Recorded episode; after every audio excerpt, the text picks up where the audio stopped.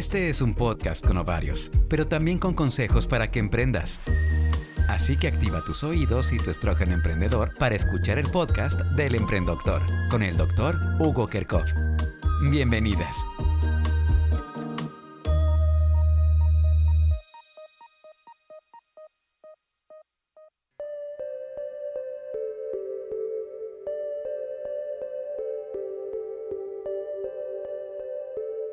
¿Sabías que la dismenorrea o el dolor en la menstruación lo padecen uno de cada tres mujeres y además es la causa más importante de incapacidad laboral en mujeres y además de bajo rendimiento académico que además puede estar relacionada en un 35% con alguna otra enfermedad? Y lo más importante, que estas mujeres que padecen de dolor durante la menstruación solamente un 15% acuden a un especialista para consultar a qué se debe. Hola, ¿cómo están amigas y amigos? Estamos el día de hoy pues saludando nuevamente en este capítulo más de El Emprendedor. Eh, estoy muy feliz porque me estoy enterando que nos están escuchando ya en Latinoamérica, incluso en Alemania y obviamente en México. La verdad es que mando un gran saludo, un gran saludo para todos eh, y todas los que nos están escuchando ya y que se interesan por esta información en salud que vamos a estar compartiendo cada 15 días. Y bueno, pues el día de hoy vamos a hablar sobre un tema por demás interesante porque como les decía hace un rato, eh, pues eh, es un tema que, que, impacta directamente en la salud femenina eh, ya que eh, el dolor durante la menstruación es algo que a veces muchas mujeres pueden ocultar, sin embargo, em, pues por pena, por algunas otras situaciones, y que este tema definitivamente puede causar incluso bajo rendimiento escolar, bajo rendimiento, por ejemplo, en mujeres adolescentes, en mujeres jóvenes, en sus trabajos, en su desempeño profesional, y que además eh, pues esta, llamada dismenorrea o dolor en la menstruación, pues es una de las causas más importantes de consulta eh, a nivel ginecológico. Eh, pues una de las cosas que yo más veo en, en mi consulta y que definitivamente puede llegar a causar incluso depresión, amigas y amigos. Entonces, por demás es un tema súper interesante y vamos a hablar el día de hoy de la dismenorrea. Este es el podcast de El Emprendedor. Para empezar a hablar de la dismenorrea, quiero decirles que eh, se define esta, esta situación clínica en las mujeres, que la dismenorrea es un dolor eh, pélvico, es un dolor que está pues básicamente en la, en la parte abdominal eh, pélvica, en la parte baja, digamos, en la, en la cadera de la mujer, y que aparece en la mujer antes de la menstruación o incluso puede ser unas horas antes o incluso puede ser hasta días antes de la menstruación. Eh, esto eh, pues realmente es un problema que pueden sufrirlo todas las mujeres.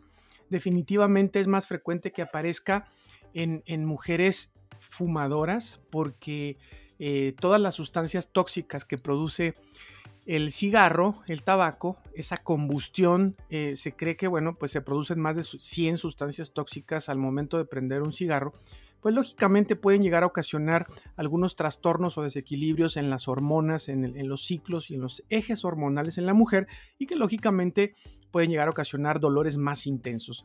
También es muy frecuente que lo padezcan las mujeres que tienen sobrepeso.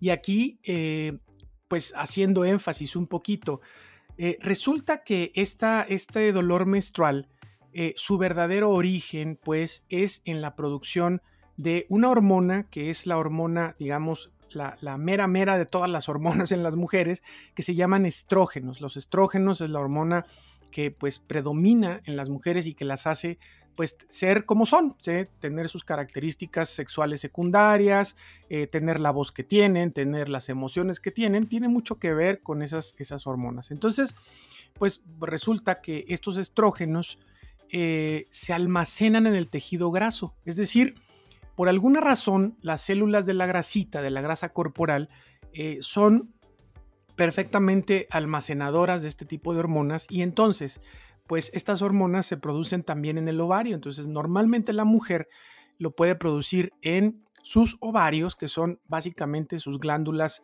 por excelencia, ¿no? En la mujer, pero que la grasa los almacena. Entonces, fíjense que el hecho de que esté estimulando el ovario y que además la grasa corporal tenga tantos estrógenos almacenados, pues hacen que se produzca mucho tejido menstrual.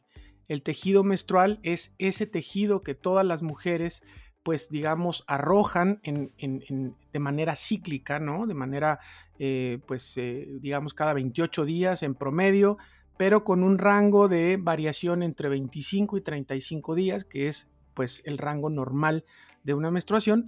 Bueno, pues esta, esta menstruación, pues, tiene que ver con esa producción de estrógenos. Entonces, imagínense ustedes que se producen demasiadas hormonas, demasiados estrógenos, y esto hace que eh, se produzcan más cólicos para poder sacar este, eh, pues este, este tejido. Entonces, la matriz o el útero se contrae de una manera em, pues eh, intensa para poder sacar más tejido y lógicamente eso hace que pues empiece a haber más dolor. Fíjense que desde el inicio, cuando una niña puede tener su primera menstruación, puede empezar con este tipo de trastornos de dismenorrea. Sin embargo, pues esto va cambiando conforme van madurando los ejes hormonales y se va produciendo pues toda una serie de cambios en, esas, eh, en esos ovarios, en, esa, en ese cuerpo, va madurando y lógicamente esto se va regulando. Entonces, esta situación de la dismenorrea pues eh, hoy actualmente tiene una repercusión muy importante y es algo trascendente en la vida de la mujer. Entonces, yo creo que eh, la gran mayoría de las mujeres que lo padecen, eh, pues incluso se ocultan cuando, cuando lo tienen, o sea, son, son días en donde se quedan en casa, generalmente son días de muy, de muy poca actividad, son días en donde se aíslan, em, pueden ocasionar incluso también situaciones, les digo, emocionales y que generalmente se puede, eh, pues puede ser también motivo de una automedicación. De hecho, la gran mayoría de, los, de las mujeres suele medicarse en este tipo de situaciones. Entonces, lo que, lo que quiero resaltar aquí básicamente es pues que tú como mujer te conozcas, que sepas exactamente qué es lo que está pasando, que sepas básicamente que es lo normal, que la gran mayoría de las mujeres lo puedan padecer. Sin embargo, hay que tener algunos eh, tips y algunos eh, métodos para poder pues disminuir eh, o incluso poder prevenir, que aquí es algo demasiado controvertido, el hecho de que si se puede prevenir la dismenorrea. Entonces, bueno, la dismenorrea, ¿qué, ¿qué, síntomas puede darle a la mujer? ¿Qué síntomas puede producir en una mujer que tiene este tipo de, cólicos y este tipo de, calambres, como a veces me lo han mencionado? o este tipo de, sensación de inflamación, ¿no? Bueno, eh, los síntomas pueden ser náuseas, o sea, se puede relacionar también con esa sensación de querer eh, vomitar todo el tiempo, pues obviamente los cólicos que pueden ir de una intensidad leve hasta muy grave, o sea, que sea incluso motivo de hospitalización en algunas mujeres y que también se puede tener dolor lumbar o en la parte baja, es decir, dolor en la cadera, en la espalda, eh, es un dolor pues extraño porque suele ser en la parte de atrás y no en la parte de enfrente. Sin embargo, bueno, también puede estar eh, relacionado a dismenorrea. Eh, pueden incluso también debutar con, problemas de diarrea, ¿no? Pueden tener debilidad, fatiga, un cansancio muy extremo. Se puede relacionar también con dolores de cabeza. Algunas mujeres incluso pueden desmayarse, fíjense, es algo que puede llegar a ser tan intenso incluso puedan llegar a provocar desmayos. Y eso, pues bueno, ya, ya eh, puede integrarse algún, algún otro problema que incluso pueda llegar a ser más grave. Entonces, em, la dismenorrea o el dolor menstrual, como les decía, puede ser de dos tipos. El tipo primario, normalmente, eh, pues se caracteriza por estas contracciones o estos cólicos de la matriz del útero y que generalmente, ojo, generalmente las causas son desajustes hormonales. Los desajustes hormonales se pueden deber a, muchos, a muchas cosas, eh, como pueden ser, por ejemplo, pues ingesta de algunos otros medicamentos, viajes largos, demasiado estrés, falta de sueño o simplemente esa inmadurez del sistema endocrino o del sistema hormonal en la mujer. Y el, tipo de la dismenorrea secundaria, esta generalmente está relacionada a otras enfermedades como pueden ser, por ejemplo, los miomas en el útero. Estos miomas son eh, pequeños, pequeñas tumoraciones que generalmente son benignas, pero llegan a ocasionar dolor importante y también llegan a ocasionar sangrados importantes. Em, pueden ser también relacionadas a una enfermedad que Incluso, pues hoy en día es una de las enfermedades que más se escucha en las redes sociales y que más se escucha por comentarios de amigas en las mujeres, que es la endometriosis. Y la endometriosis es una enfermedad que se caracteriza porque ese tejido que una mujer suele arrojar de manera cíclica cada mes, que es la menstruación, se deposita en otros lados, en otros órganos dentro del cuerpo de la mujer y obviamente eso genera mucho dolor y pues puede generar también algunos otros problemas. Y em, pues también puede estar relacionado a quistes de ovario, o sea, la presencia de alguna em, anormalidad en el tejido de los ovarios que puede llegar a ser quistes, que pueden ser incluso solamente por desequilibrios hormonales, como les decía, o que incluso se puedan deber a algunos eh, otros problemas más serios que, bueno, pues amerita definitivamente siempre consultar a un médico. Fíjense que yo en, dentro, y esto les cuento una, pequeña historia, dentro del, tiempo que he estado pues ejerciendo mi profesión como médico, ginecólogo y especialista, pues lógicamente he visto muchos casos de estos, pero eh, algún tiempo eh, me llevaron a una, a una paciente, a una chica eh, muy joven que mm, pues su mamá pues la acompañaba en ese, en ese momento, era una chica alrededor de unos 17 años, que bueno, pues tenía, tenía mucho dolor desde que inició. Em, había acudido con muchos ginecólogos y con muchos médicos generales y que incluso había acudido con, eh, para tratamientos alternativos y realmente eh, todo el tiempo se controlaba pues el dolor con terapias alternativas de las cuales ahorita vamos a hablar un poco pero eh, esta, esta mujer, esta chica pues resulta que cuando llegó con, con un servidor al momento de hacer la ecografía para el diagnóstico, ¿sí? Eh, o sea, el ultrasonido pues, de sus órganos pélvicos, pues lógicamente encontramos eh, quistes en los ovarios bilaterales y estos eran pues eh, quistes de sangre, ¿no? Que eran de endometriosis. Y bueno, pues tuvimos que realizar una cirugía para poder quitar todo eso. Pero aquí el punto al que quiero llegar es que cuando yo hablé con los familiares, con los padres de esa, de esa mujer, la, mamá me decía, es que todo el tiempo me dijeron que eh, mi hija tenía que tomar eh, hormonas, ¿no? Y yo nunca quise darle. Y bueno, pues, eh, ¿qué hubiese pasado? Me, me, pregunta la señora, ¿qué hubiese pasado si mi hija hubiera tomado hormonas, doctor?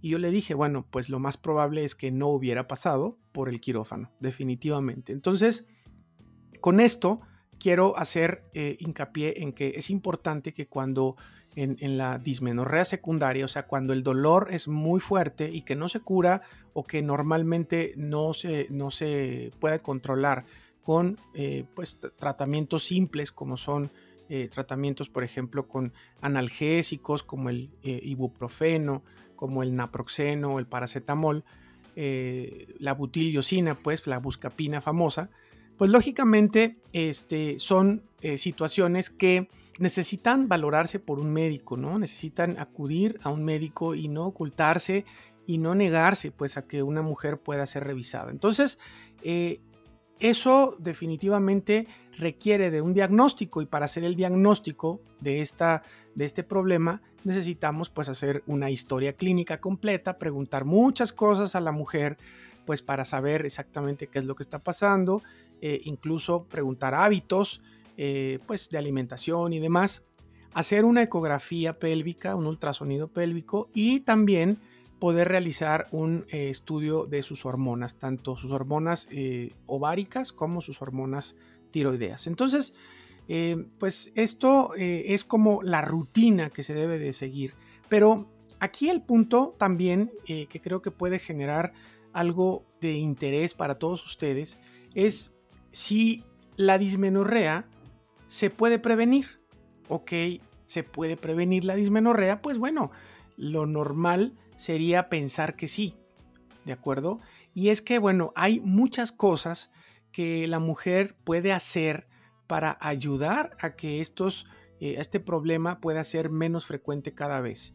Y entonces vamos a dar algunos tips en este momento para ayudar a prevenir la dismenorrea. ¿No? El tratamiento pues está muy claro, el, tratamiento será pues eh, basado en, dependiendo de la causa obviamente, pero si la causa solamente es por trastornos hormonales, entonces eh, vamos a poder de alguna manera ayudar a que la dismenorrea no se presente en una forma tan intensa y poder ayudar a prevenir, por supuesto, que eh, en cada ciclo se estén manifestando. Entonces, primera recomendación, punto número uno, eh, hacer ejercicio físico de forma regular. El ejercicio físico, fíjense que ayuda muchísimo a mejorar eh, pues, los ejes hormonales. ¿Por qué? Porque cuando una persona hace ejercicio se producen ciertas hormonas, ¿no? Eh, que son hormonas como por ejemplo eh, el cortisol, se produce serotonina, se producen algunas hormonas que pueden ayudar a que estos, eh, estos cólicos que se dan, estas, estos dolores, pues lógicamente puedan ser de menor intensidad, ¿no? O sea, se regula de alguna manera esta forma y por supuesto que el ejercicio que se recomienda es un poco el ejercicio aeróbico, ¿sí? pero también eh, un poco el ejercicio muscular, o sea, la musculación o el ejercicio de fuerza. Definitivamente en esta parte eh, pues se debe tener un balance, ¿no? Y obviamente pues se sugiere que una mujer tenga pues la asesoría, por supuesto, para tener eh, un buen, una buena terapia y un entrenamiento. punto número dos.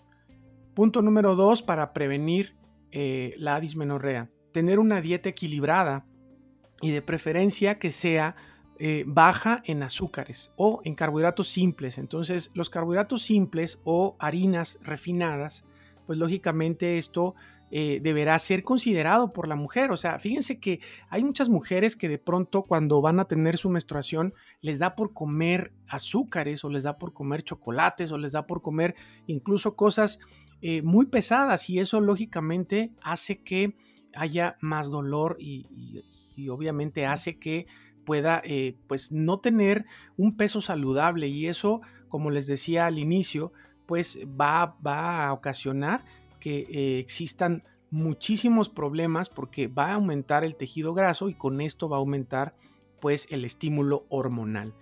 Entonces, una dieta baja en harinas y una dieta baja en azúcares va a lograr que una mujer tenga menos dolor cuando tiene su menstruación. ¿Sale? Punto número tres, suplementarse. La suplementación eh, puede llegar a reducir pues, de manera considerable mm, pues, el dolor menstrual. Definitivamente sabemos que esto no es el tratamiento, sin embargo puede ayudar a que en esta, en esta dismenorrea o en este dolor menstrual eh, primario, de manera simple por problemas de regulaciones hormonales, definitivamente eh, una mujer tenga una vida saludable en relación al dolor menstrual. Y esto, pues, ¿cuáles son los suplementos que se han visto, que se han estudiado? Ojo, porque hay miles de remedios caseros, este, incluso he visto y he, escuchado este, pacientes que me dicen que, por ejemplo, una paciente hace poco me decía que eh, ella tomaba eh, ajo con leche. O sea, ¿qué tal? Ajo con leche. Yo no sé cómo le quedaba el estómago, cómo toleraba tomar ajo con leche, pero imagínense ese remedio. Hay miles de remedios caseros, desde, desde un masajito y con agua calientita en la pancita, que bueno, por supuesto ayuda a relajar y, te ayuda a sentirte más apapachado y todo, pero lógicamente, este, pues los, lo que está estudiado y lo que se ha visto, pues bueno, el omega 3, el omega 3, los ácidos grasos esenciales como el omega 3, eh, definitivamente es un mediador, o sea, ayuda a regular el dolor, eh, ayuda a desinflamar, es un, es un antiinflamatorio celular, eh, pues que se ha demostrado y que por supuesto que el metabolismo de las grasas buenas, como son el omega 3, va a ayudar muchísimo a una mujer a tener pues un dolor muy, muy considerablemente bajo. Otro, otro ácido graso esencial que puede ayudar mucho es el ácido linoleico conjugado. Eh, pregúntale a, una persona que sepa, pregúntale a un médico, pregúntale a un nutriólogo dónde puedes encontrar ácido linoleico conjugado, pero también es conocido como omega 6. Ojo, el omega 3 y el omega 6 no deben de ser consumidos de manera eh, simultánea porque entonces uno de ellos se bloquea. Pero puedes consumir los dos de manera, eh, de manera los dos pues para ayudar a, a evitar los cólicos, pero el omega 6 se sugiere consumirlo antes de hacer ejercicio, antes de alguna rutina o antes de los alimentos. Y el omega 3 pues se recomienda después de los alimentos. Pero si tú tienes un consumo eh, adecuado de ácidos grasos eh, buenos, como son el omega 6 y el omega 3, pues lógicamente van a ser muy buenos ayudándote con el dolor.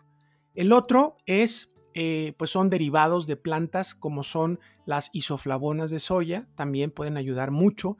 Eh, pueden ayudar mucho algunos minerales, em, como son, por ejemplo, el magnesio, como son también, por ejemplo, el zinc, el hierro, pueden ayudar muchísimo. Entonces, tomar un multivitamínico no está realmente peleado con la dismenorrea. Definitivamente puede ayudarte muchísimo a mantenerte controlada o con dolores o con una escala de dolor pues más bajo para que no estés medicándote con eh, demasiados eh, pues antiinflamatorios porque suelen ocasionarte de repente un poquito de gastritis. Y un suplemento que eh, a mí me gusta mucho recomendar para, para, las mujeres que padecen de dismenorrea es una flor, una flor que, que es un adaptógeno es decir, eh, está catalogada pues como, del grupo de, los adaptógenos. ¿Qué es esto de adaptógeno? Son sustancias naturales derivadas de, flores o de plantas que te pueden ayudar a eh, mantener pues eh, algunos niveles hormonales incluso, o sea, se ha visto, por ejemplo, este, este, este suplemento que yo recomiendo se llama rodiola. La rodiola es una flor que fue descubierta hace muchos años eh, pues allá por Rusia y que se, vio que esa flor incrementa el rendimiento de las personas en, el, en la cuestión eh, tanto físico como mental. Fíjense que eh, por eso se le conoce como adaptógeno, porque actualmente todos los estudios que se han hecho de la rodiola se ha visto que pueden ayudar a tu cuerpo a adaptarse al manejo del estrés. O sea que es un punto importante para considerar. Entonces, dado que eh, la dismenorrea es eh, pues un factor estresante para la vida en la mujer y que se presenta cíclicamente, y que incluso muchas mujeres ya tienen los días contados y que ven llegar obviamente esos días y se empiezan a estresar porque saben que les va a doler. Lógicamente, el hecho de que empiecen a prevenirlo de esta forma, pues va a ayudar mucho. Además, la rodiola, eh, fíjense que es precursor de una hormona que se llama serotonina. Y la serotonina es, es pues llamada en, conocida pues porque es la hormona de la felicidad, ¿no? Entonces te da una sensación de bienestar, o sea, te, hace sentir bien y realmente el hecho de tomarlo pues eh, ayuda mucho a eh, pues a mejorar eh, pues los niveles y la escala del dolor y sobre todo mejorar la actitud en la que enfrentas esto porque definitivamente eso es muy pero muy importante. Entonces bueno, pues dentro de todo esto además, pues existen otras terapias alternativas, como son la meditación, el yoga. Eh, algunas otras terapias con acupuntura y, eh, bueno, algunos masajes que le llaman masajes holísticos, en donde está mezclada la aromaterapia y, eh, pues, aromaterapia, por ejemplo, derivada de hierbas o, de, dolores fuertes como el anís o la menta, pueden ayudar mucho también a el control del dolor en la dismenorrea. Así que, bueno, espero, espero que todos estos consejos sirvan de algo, que despierten ese interés y que puedan ayudarte, pues primero a saber, a informarte más, eh, a consultar, por supuesto, a tu médico o a una persona que esté un poquito más empapada con el tema. Así que, bueno, pues eh, con eso vamos a dar por terminado este episodio del día de hoy, porque ya nos extendimos un poquito y pues queremos que sea información puntual, información fidedigna para ti, que sea información que te sirva y que si tú conoces, por supuesto, a alguien que pueda ayudarle esta información, recomiendes este podcast y recomiendes este episodio de El Emprendedor. Así que estoy muy agradecido de verdad por todos los escuchas que ya están siguiendo este podcast. Eh, les mando por supuesto un saludo y también les recuerdo que estamos presentes ahí en redes sociales, en Instagram como Hugo Kerkhoff, eh, en, Facebook y eh, bueno, pues igual con el nombre de Hugo Kerkhoff. Ahí nos pueden seguir en redes sociales e incluso si quieren que hablemos de algún tema en especial, por favor, pónganos ahí. Eh, yo escuché el capítulo tal del emprendedor y quiero que hables de tal cosa. Y con mucho gusto preparamos esta charla para ti y para que todo mundo aprendamos mucho más cosas. Hasta pronto.